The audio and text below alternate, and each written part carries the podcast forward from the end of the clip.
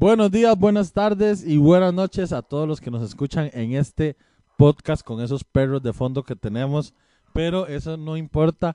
Aquí estoy como siempre con mis amigos. Al lado derecho. Mario Piña, un saludo, qué bueno escucharlos, qué Y- bueno saber de ustedes. Y su nuevamente. esposa. Leslie Lucero. Y por supuesto la infaltable dama de hierro. Inigualable, sapricista. Jerlyn Rodríguez. Hola, hola, hola a todos los que nos están escuchando. Bienvenidos al podcast que tiene más reproducciones en el mundo.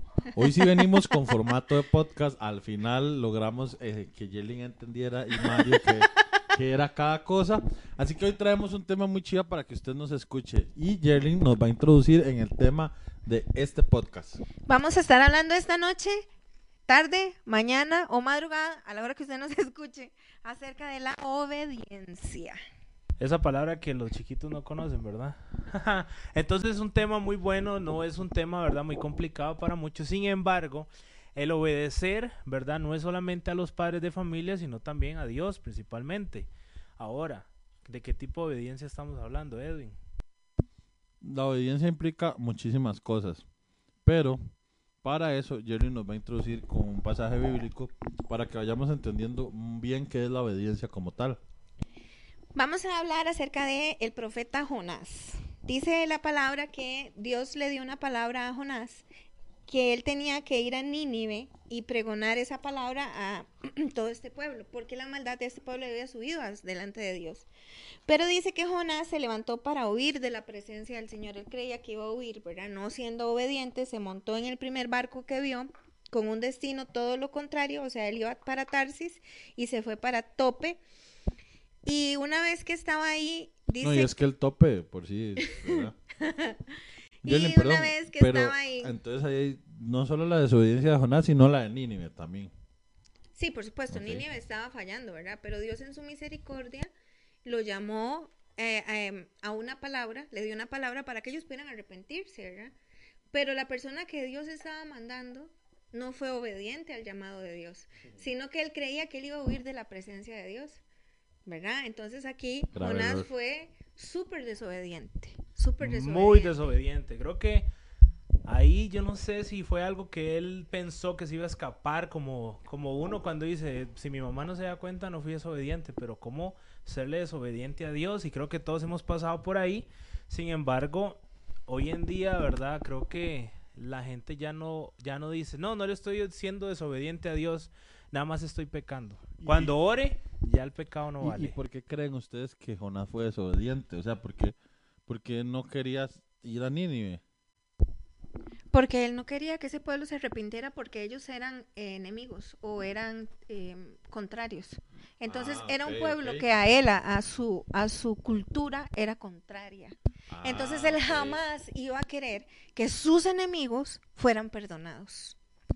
Eso está súper profundo. Sí, Porque muchas veces nos pasa a nosotros eso. O es como cuando Jesús eh, habló con la mujer samaritana, ¿verdad? Algo así, que en realidad no, no, no debía hablar con la mujer samaritana, o los judíos no hablaban con los samaritanos, pero es, un, es un ejemplo parecido, digamos. sí, exactamente. Eso fue lo mismo que pasó acá. Jona- el pueblo de Jonás y el pueblo de Nínive, ellos no se llevaban. Entonces él no quería llevarle la palabra porque no quería que sus enemigos fueran perdonados. Y efectivamente eso fue lo que pasó.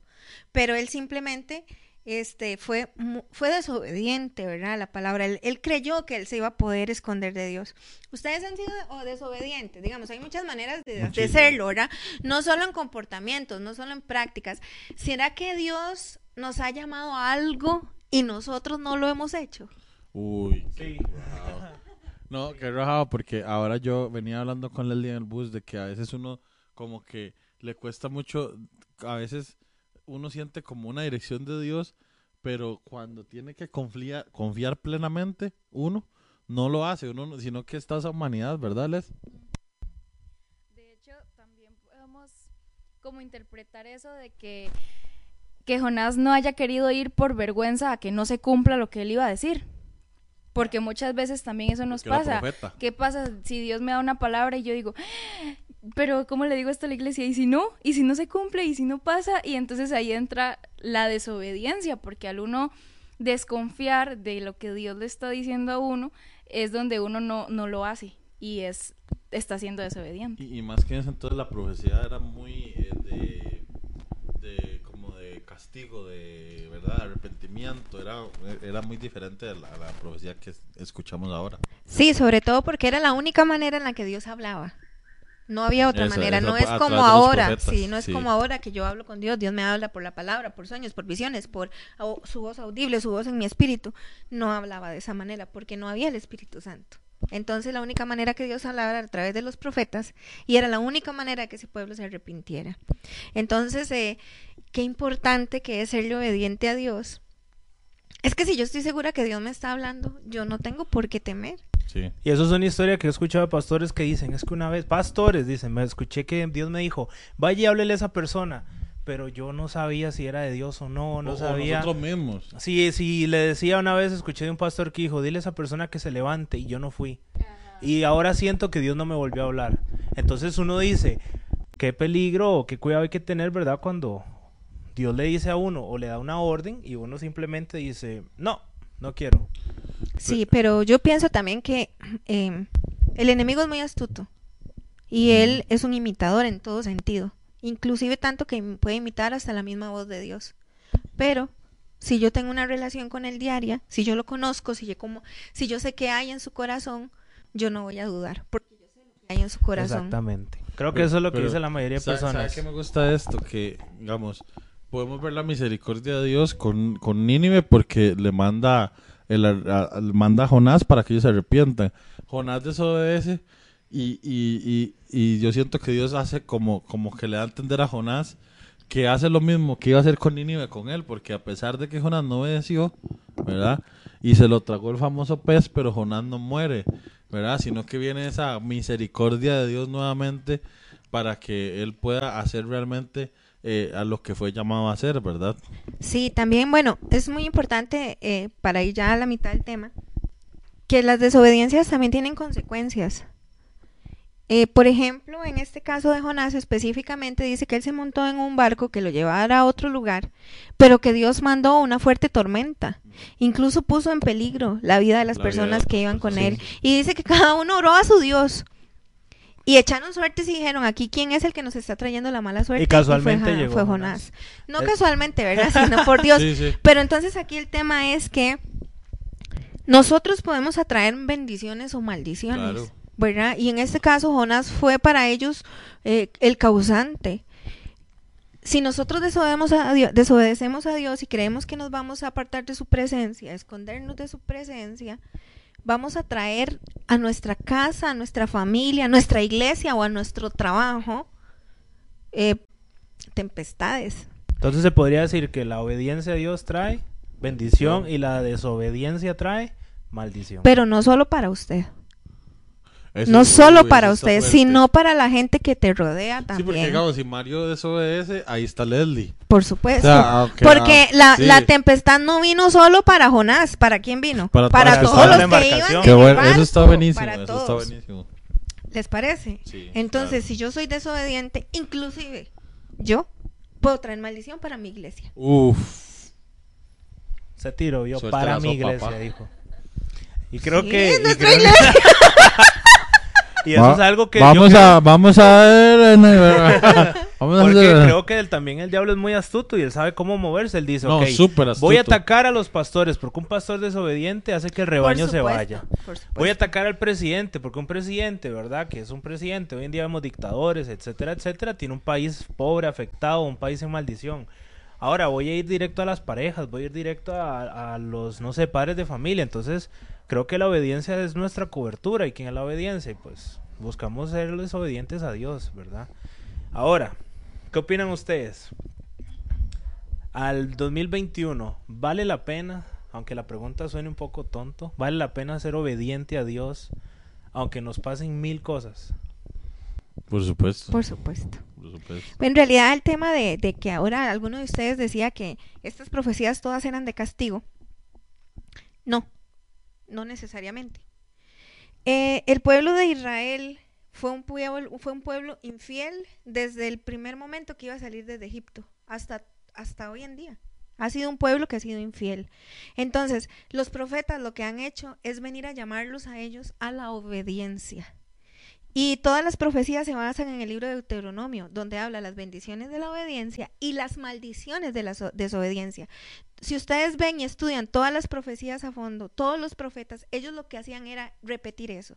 ¿Qué repetían? Si usted es desobediente va a tener esta y esta y esta maldición. ¿Cuál era? Maldiciones sobre la tierra, maldiciones sobre el ganado, maldiciones sobre ellos. Pero si ustedes se vuelven a Dios van a tener estas bendiciones. Esas, todas las profecías, todos los profetas se dedicaron simplemente a recordarle al pueblo lo que está escrito en Deuteronomio que había escrito Moisés.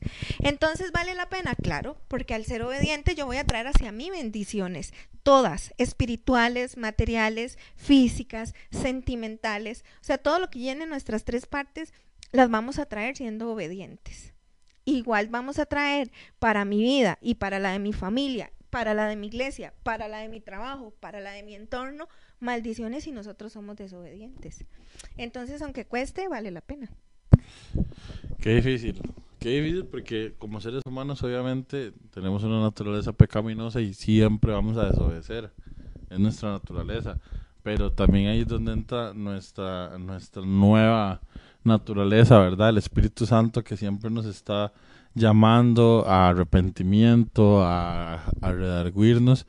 Y qué importante entonces que nosotros estemos cerca de Dios, buscando lo de Él para que Él nos esté mostrando y, y hablando en nuestros corazones eh, cuando estamos desobedeciendo. Y qué importante es arrepentirnos también, porque eh, yo creo que el problema de Jonás fue que sabiendo él que estaba haciendo lo malo, no quiso arrepentirse, simplemente fue testarudo y no, yo me voy.